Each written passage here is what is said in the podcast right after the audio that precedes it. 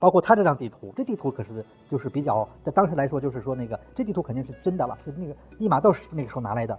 那么这个地图呢，注意一下，它是把中国画在中间的。因为按照本来这个地图如果在欧洲，应该把欧洲画在中间，但是它为了实现中国人的那种理念，所以把中国画在中间。这些地方都注意到，他是很细心的。这地图的问题是，他把澳洲和南极洲画成一块了。这个是，但是别的地方呢比较准确。这时候欧洲的那个新航路都开辟了嘛，都世界上情况都了解了。但这套东西呢是这样，当时给中国人看吧，中国人也只有少数人能接受，大部分还接受不了，可费劲了。所以当时有人写的说这种，说说说这张地图是那个估计都是蒙人的，说晃阳窈窕之气，其目之所不能见，之所不能治。嗯，就是就如同画鬼一样，说这东西没办法，说肯定是假的，都是胡说八道，完完全闻所未闻。但是呢，你要让我证明它没有，我也不容易证明。它就和那个画家画鬼一样，画鬼最容易画，你可以随便画，你可以随便胡说，随便乱加想象，反正我不能给你证伪。他说，估计他们这个东西都是这样，所以好多的士大夫对他这个东西呢，还是保留着很强的抵制和排斥的态度。嗯，就在这样一个环境里面呢，他还要传教。他怎么传教呢？他就是把那个基督教的一些东西和中国古书当中的一些概念相结合。另外呢，有很多东西呢，又和那些什么儒家的伦理靠在一块儿，这样就等于是一种中国化的一种一种就。就相当于马克思主义中国特色一样，它也有中国特色，就这这就跟中国靠的比较近。呃，包括我们今天经常说什么上帝如何，上帝这个词儿就是当时他们他们发明出来来翻译这个这个神的。就本来的话呢，呃，叫神也好，叫主也好，这个词好像在中国里面就那么就不是那种独一无二的这个至高的地位吧。结果他就发现，在儒家经经书里面，在尚书里面是经常提到上帝这个词。他就用这个词来转译这个这个神这个主，那这个还是你说到现在还还还在用嘛？就是说他在这方面下了不少功夫的，动了很多脑筋。就是他的传教是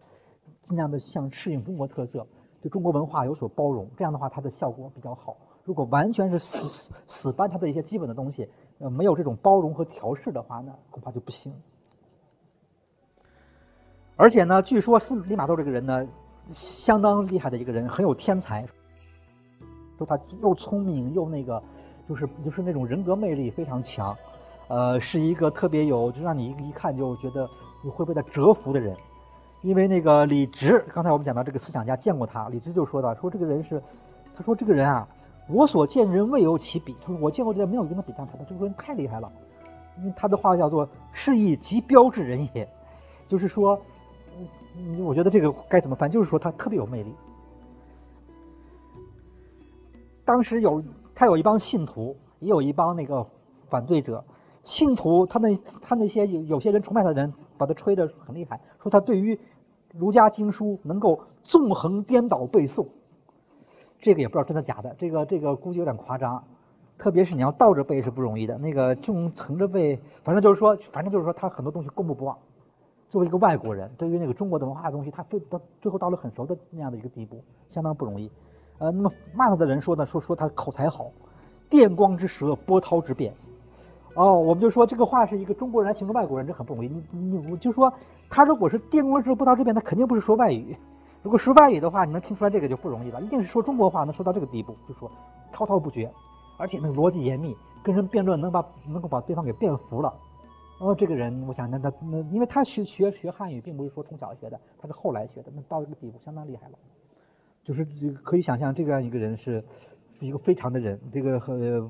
不同寻常。那么后来以他为首呢，就来了好多人。这个在在当时呢，后来就规模搞得比较大了，那个做搞很多的教堂什么的，也也受到一些那个呃顽固的士大夫的抨击，就骂他们什么呢？骂他们说自称其国为曰大西洋，自命其教曰天主教。他说只有我们中国能叫大，他怎么能叫大呢？我们叫大明，他居然敢叫大西。主要就就对这大字儿有点不满意，然后呢又说天主教我们是崇拜天，他用天主好像比天还高的感觉一样，就这些方面呢都引起一些士大夫的敌意。就说当时有的人对他们跟他们有接近，甚至有信了教的也有，但是更多的人可能还是一种排斥的和那种态度。所以呢，在这种时候呢，他们就说不光得传教，也得那个介绍的讲点别的。就是说，要以那个学问来服人，所以他们介绍很多的科技的东西过来。这个东西是，那你无论中方、中中国和西方很多东西这方面的尺度，你一一看人家这个东西是有道理，或者说这个东西讲的是那个比较深刻，或者是的确是我们原来所缺乏的，我们所不够的没有的，这个东西是能震倒一些人的。所以他介绍的科技知识也有一些。那么比方说几何学最有名的了，因为中国古代的几何学是不发达的，数学里面就代数比中国的代数比较发达，几何这套东西。啊，什么点线，什么角面，这这这这，呃，体积什么这样的一些概念不是很发达，甚至于这些词儿都是在徐光启，当时明朝的徐光启在翻译几何原本之后创造的。就现在的一些几何的术语，都是在这个时候才正式的有，就是在古代没有。那么在这个时候，中国才算是开始真正的搞这个，就通过翻译几何原本来了解这个这方面的知识。呃，别的方面呢，包括这种什么光学呀、什么天体物理啊、什么天文学呀，这方面也有很多了。包括就他们做了很多东西，就他们和那个中国的大夫合作，他们一个合作写书、翻译书，做一些基本的介绍，而且呢，他尽量追求图文并茂，这方面他下了很大功夫的。所以在这个文化传播方面，还还是很还还是还是很很有贡献。包括呢，介绍那个世界地理，呃，介绍西方的工程技术。甚至于还想用那个汉语，还想给那个汉语做拼音，用用字母给汉语做拼音，像这样的一些东西，他们就他们的东西涉及很多领域。像这本世界地理书叫《知方外记》，这书很早就写成了，是在明朝后期写的。呃，到了清朝乾隆年间，乾隆的时候的《四库全书》，这书的评价是什么呢？说这书是所述多奇异，不可究极，似不免多所夸饰。就过了一百多年了。就其实这些东西中国人还是不了解，就还就就还是缺乏了解，就是人家早已经把这东西告诉你了，当然你还是不大信，不信嘛自己也不愿意去看，所以就说谁知道什么东西，估计搞不清，肯定是有很多东西是靠不住，就是以这样一种态度来看待，这就是主流的这个知识分子是这样一种态度，但是那个可能有少量的人会对他们都跟他们比较接近，会也帮助他们来传播这些知识。这个呢，后来。关于他对于这些耶稣会士、传教士的那个活动呢，有不同的评价。你包括有学者，就是清华的大学的何兆武教授，他已经退休了。呃，他就曾经写过一本书，他就对这个耶稣会是比较采取负面的评价。他就说：“他说这帮人呢，传播的东西吧，都是一些其实你说那些科技的东西，好像中国挺新鲜，但在在西方都算是旧的，都是一。而且他总的一个指导是他的神学世界观。”他并不是有一套有那个现代科学的世界观，所以他很多东西其实是那个讲的都不对，而且他是那个那个完全是服务于传教和宗教的，呃，不能给予过高评价，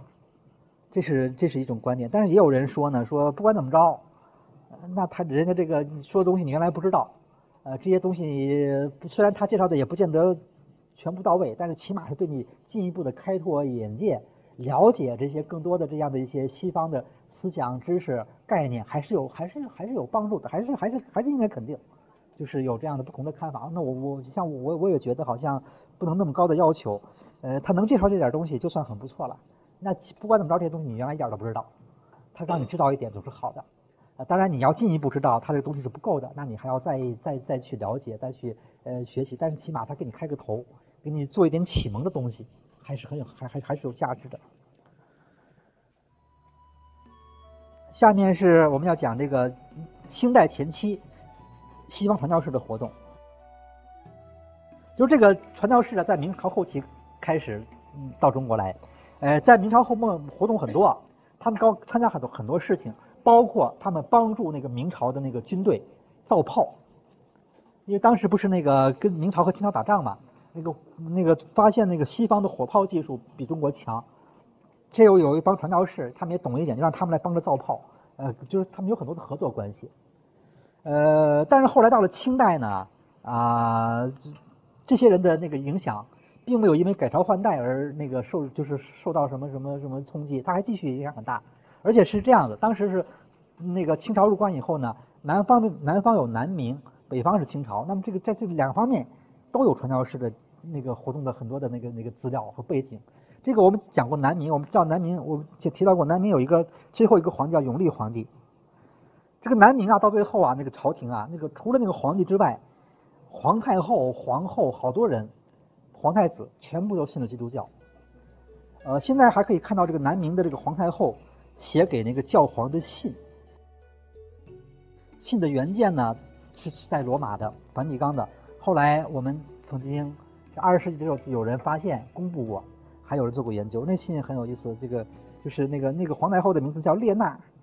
这是教名了。今天可能会翻译成海伦娜，好像是那么翻译的。就是他们都是，就是他他怎么写？他们都是信教的。就到后来，就是在那个那个那个南明的朝廷里面。就是说，可见这个传教士的影响还是很大。那么同时呢，在那边有影响吧，这边有影响。那么在清朝里面，清廷里面也很有影响。就是著名的一个人叫汤若望。这个汤若望是那个在明朝后期就在宫廷里面工作，就帮着那个明朝的人啊修订历法。就是那个，因为当时的那个那个历法呢，因为时间长了以后呢，有些推算的数据吧，就和那个天体运行不太准了，就需要重做了。重做的结果就是说，在崇祯年间，他们做了一部，就这个看这个字儿叫《崇祯历书》，就是说，呃，这这个是由传教士和中国的一些比较那个开明的士大夫，像徐光启这样的他们合作的。那么这个《崇祯历书》是用了很多西方的天文学的知识和概念，那个他这个做的是比较精确的，但是这个东西在明末并没有来得及推行，明朝就灭亡了。到了清朝，拿这个东西稍加修订，就在清朝颁布了，颁布成这个大清的什么实宪历。其实它的内容就是来自当年的崇祯历书。那么像这个人呢，汤若望就在里面起很大作用，而且他呢和顺治皇帝的私人关系也很好，就是在在宫廷里面很有影响这么一个人。呃，就说在清朝这边呢，也是传教士的活动很活跃的。呃，一直到康熙时期，我们康熙时候的传教士，我我我们讲康熙也提到过，说康熙时候传教士。还给康熙写过一本传记呢，但他是在法国那边写的，就等于是给法法国国王汇报的。就是说，康熙的时候跟传教士接触也很多。